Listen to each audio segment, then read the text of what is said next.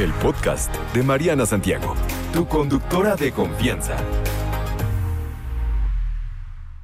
Bienvenido, nuestro coach de desarrollo humano, Jonathan Barrios Bustos. Qué gusto, amigo. Gracias por la invitación. Ya nos tenías en el abandono. No, ya, ya, ya nos hacía falta. Es que hombre muy ocupado, con muchos talleres, da muchos cursos muy Así es, interesantes. así es. Y los diplomados sobre todo, ¿no? Que comparto temas de desarrollo humano, temas de aprendizaje y bueno, para que las personas realmente tengan un crecimiento interior. Es una muy buena herramienta, justo, Sí, ¿no? sí. Para agarrarle la onda a la vida desde otro punto de Así vista. es. Oye, hoy vamos a hablar justo de esto. De la palabra de la que no palabra que no me gusta nada. De verdad, sí tengo problemas. De hecho, tengo tantos problemas que la tengo que leer mucho antes de decirla, porque no me sale.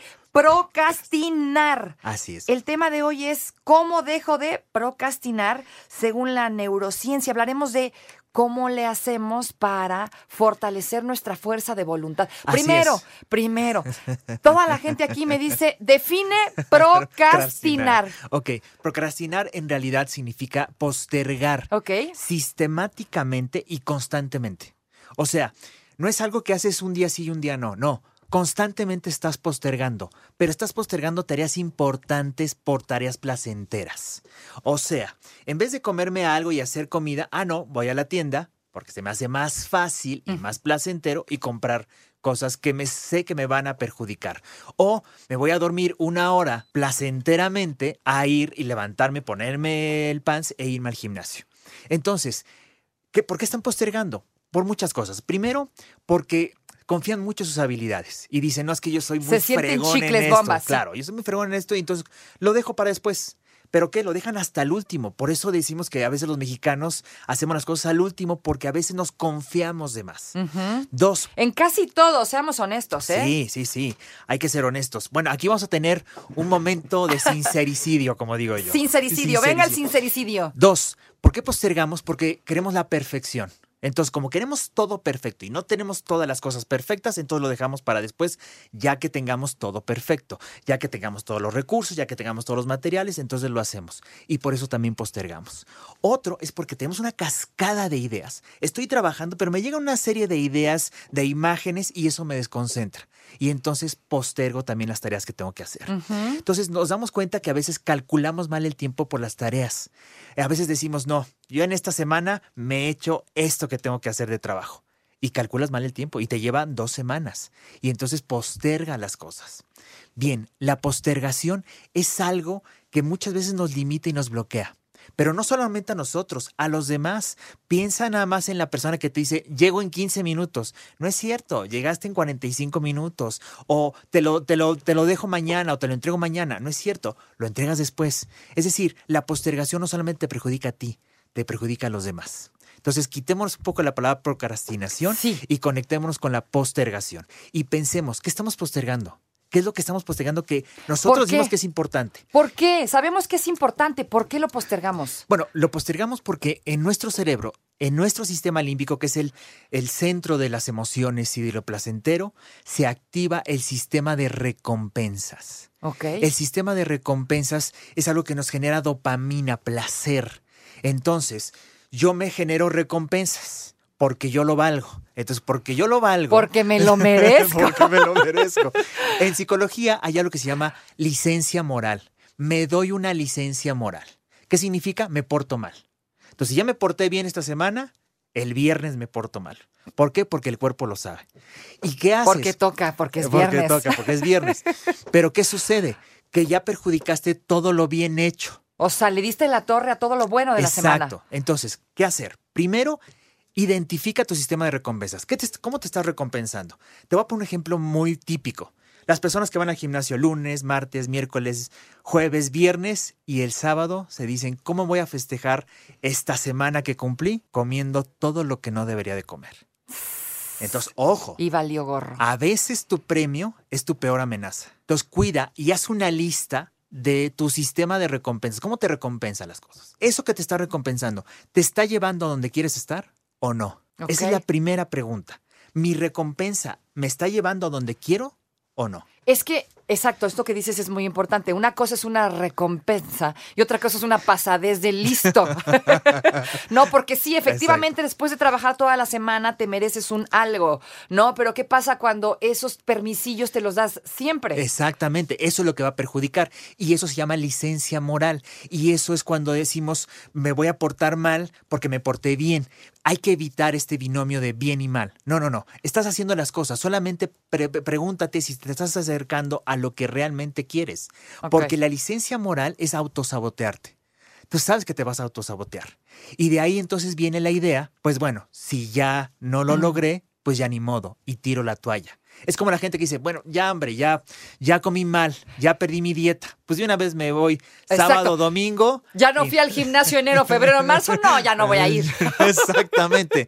Entonces, no, e, es este, este tema de ya ni modo, ¿Ya para qué? Eso algo que nosotros tenemos porque nos estamos autosaboteando. Para eso hay que activar la fuerza de voluntad. Y ojo, es una fuerza de voluntad, es voluntario, es un esfuerzo. Lo, del sistema límbico es algo placentero, es algo tan automático, tan inconsciente.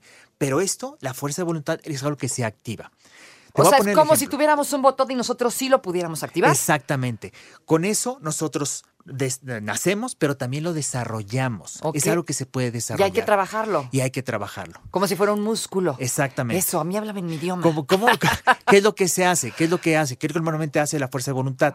La fuerza de voluntad es única. No hay dos fuerzas de voluntad. La misma fuerza de voluntad que tienes para meterte una hora de redes sociales es la misma para hacer ejercicio alguien me, me, escribe, ¿procrastinar y rumiar qué? ¿Son lo mismo? Son diferentes. Eh, procrastinar es postergar, postergar algo importante. Okay. Rumiar, la rumiación mental, es darle vueltas al mismo asunto, al mismo pensamiento, a la misma idea, a la misma imagen, que no te dejen en paz. Digamos que es obsesionarte en algo, es no dejar de pensar en algo, ese es rumiar. Entonces, esto te lleva, rumiación te lleva a ansiedad la postergación muchas veces te puede llevar a ansiedad, pero no, no es nada, nada que ver. O sea. Son dos caminos diferentes. Exactamente. Dos maneras distintas de regarla para diferentes lados. Perfecto, entendido. Oye, trabajemos la fuerza de voluntad. Se puede desarrollar, ahí me quedé. Mira, eh, un, gran investigador, Walter Mischel, que empezó a probar que ¿Cómo, ¿Cómo, se desarrolla la fuerza de voluntad? Es decir, la autodisciplina, el autocontrol. Bueno, pues a los niños les puso un malvavisco y les pidió que no se movieran de ahí y que estuvieran concentrados en el malvavisco. Y les pidió que si se aguantaban en no comerse el malvavisco, le daba un segundo malvavisco. Hubo niños que en cuanto vieron el bombón, se lo comieron y se acabó. Pero hubo otros que se aguantaron. Hubo otros que no querían ver el bombón, que se dormían, que medio lo olían, pero no, lo, no se lo comían, etc. Ahí no pasó la cosa. Lo que sucedió es que tuvo un seguimiento de esos niños que sí se lo comieron y los que no se lo comieron. Y comprobó que eh, aquellos que no se comieron malvavisco tenían más autodisciplina en sus próximas edades. Hubo un seguimiento de 14 años. O sea, tuvo un seguimiento de esos niños de 14 años. Bueno, ahí se comprueba cómo la autodisciplina se puede desarrollar. Con, con ella nacemos, pero con ella también la desarrollamos. Si yo hablé del sistema límbico, que es emocional, ¿Qué pasa entonces en el cerebro con nuestra fuerza de voluntad? Bueno, si nos tocamos la frente, estamos tocando, bueno, estamos dirigiéndonos a la corteza prefrontal. Es la corteza de la voluntad, del razonamiento, de la conciencia, del aquí y el ahora. Entonces, cuando nosotros queremos alcanzar algo, activamos la corteza prefrontal. Cuando ponemos límites y decimos no quiero eso, no me voy a comer eso, no voy a dormirme más, estamos activando la corteza prefrontal. Cuando deseamos un sueño y una meta, estamos activando la corteza prefrontal. Ahora, la fuerza de voluntad es una, no la gastes. Es como una pila.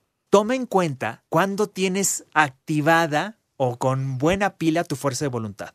Entonces vamos a imaginar que tú en la esquina sabes que hay una panadería y cada vez que hueles tienes la tentación de comprarte un pan. Perfecto. ¿Tienes tu fuerza de voluntad activada? Bien, entonces vas a poder cruzar por esa panadería y decir, no, no quiero, fuerza de voluntad activada, perfecto, y sigo mi camino hacia el trabajo. Bien, pero cuando vienes de regreso al trabajo, ya tu fuerza de voluntad se agotó. Recuerden, es única. No tenemos dos, no tenemos varias, tenemos la, una, la única. Y esa se agota. Si ya se agotó, no pases por la panadería. ¿Cómo sabes que ya se agotó? ¿Cómo sabes que ya se agotó? Porque ya tienes la tentación, porque en ese momento tu sistema de recompensa se activó y dices, no, te mereces por haber trabajado muy bien un panecito de la esquina. Siendo que un rato antes dijiste, me sigo de largo. Claro, pero ya se agotó porque trabajaste, porque pensaste, porque hiciste muchas cosas. La fuerza de voluntad se agota. Toma en cuenta en qué estás agotando tu fuerza de voluntad. A veces la agotamos en cosas innecesarias, repito. Si te la pasas una hora en las redes sociales, pues entonces invierte esa hora en hacer otra cosa mucho más productiva e importante. Recuerden, es un esfuerzo, pero cuando tú generas ese esfuerzo se activa. Una de las cosas para activar la fuerza de voluntad es piensa en tu yo del futuro. ¿Cómo es ese yo del futuro? Tu yo del futuro se construye con tu yo del presente. Lo que haces ahora va a impactar con tu yo del futuro. Siempre piensen en futuro. ¿Esto que estoy haciendo me va a acercar a mi yo del futuro o no? A ver, si yo estoy ahorrando para poder pagar algo y mi sistema de recompensas dice, hey, te mereces comprarte tal cosa que no te va a funcionar y que estás perjudicando tu ahorro, entonces piensa si eso te está ayudando o te está acercando a tu yo del futuro.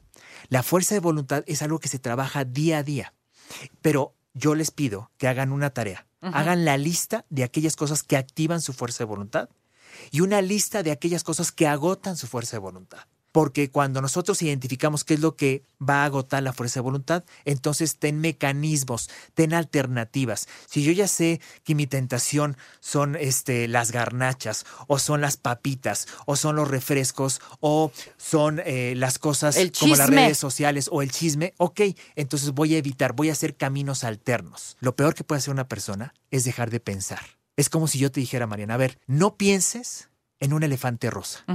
No pienses en un elefante rosa. Ya pensé en él. Entonces hay gente que dice, no quiero pensar en esto, pero sigue pensando en eso. Eso se llama rebote irónico. O sea, vuelves a pensar en lo mismo que no quieres pensar. Bien, ¿por qué piensas en lo mismo? Porque no tienes otra alternativa. Si yo te digo, no pienses en un elefante rosa, pero piensa en un elefante morado, ya te doy una alternativa. Entonces, tienes que generar una alternativa a tu pensamiento. No quiero dejar de, no quiero pensar en esto. Bien, Perfecto. Ahora, ¿qué si quieres pensar? ¿Qué, otra alternativa quieres pensar? O sea, por ejemplo, en lo de los pasteles, no quiero pensar en que el pastel que estoy oliendo está delicioso, ¿no? Mejor, ¿cómo le hago? Me sigo de largo. Ya se me agotó la fuerza de voluntad y estoy en este momento. ¿Cómo creo una opción? Vas a tener una opción, es, ni modo, vas a tener que caminar más. Vas a tener que cuidar dos cuadras más para evitar pasar por ahí. Esa es una. Y dos, tu mente. Tu mente puede ser tu aliada o tu enemiga. Y si no te lo imaginas, no lo puedes concebir. Entonces, tu imaginación es súper poderosa te puede perjudicar o no. ¿Y cómo le haces? Entonces, imagínate algo saludable y empieza a saborearlo. Pero empieza a ver todos los detalles, empieza a, meterle olores, empieza a meterle sabores, empieza, porque eso te va a llevar a esa alternativa. O sea, la mente juega un papel importantísimo en esto de la fuerza de voluntad. No solamente la mente. La fuerza de voluntad no solamente es mental, es física. Y lo que se ha comprobado es que un cuerpo activo es un cuerpo que deja de postergar. Eso. Entonces, mucho cuidado porque si pensamos que postergar solamente es mental, no, es físico. Entonces, si no estás activado físicamente, si no haces ejercicio, estos cuerpos blandos son más fáciles de postergar que aquellos que están activos. No estamos hablando solo de la comida, de todo, sus decisiones, todo, todo, lo que Las mejores decisiones las tomas cuando está activado tu cuerpo y cuando está descansado. Eso, ven que no lo digo nomás yo. Dormir es algo muy importante porque tomas mejores decisiones. Y si quieren saber más sobre esto, de la postergación y cómo aumentar la fuerza de voluntad, sigan a Jonathan. En mis redes sociales, en Instagram, Jonathan Barrios Bustos, ahí me pueden seguir. Con todo gusto mando información, hago videos y bueno. Ahí Jonathan es J-H, ¿eh? Es J-H-O-N-A-T-A-N. Jonathan, Barrios, Bustos. No te preocupes, Mariana estará de regreso muy pronto. Recuerda sintonizarla de lunes a viernes de 10 de la mañana a 1 de la tarde por 88.9 Noticias. Información que sirve. Tráfico y clima cada 15 minutos.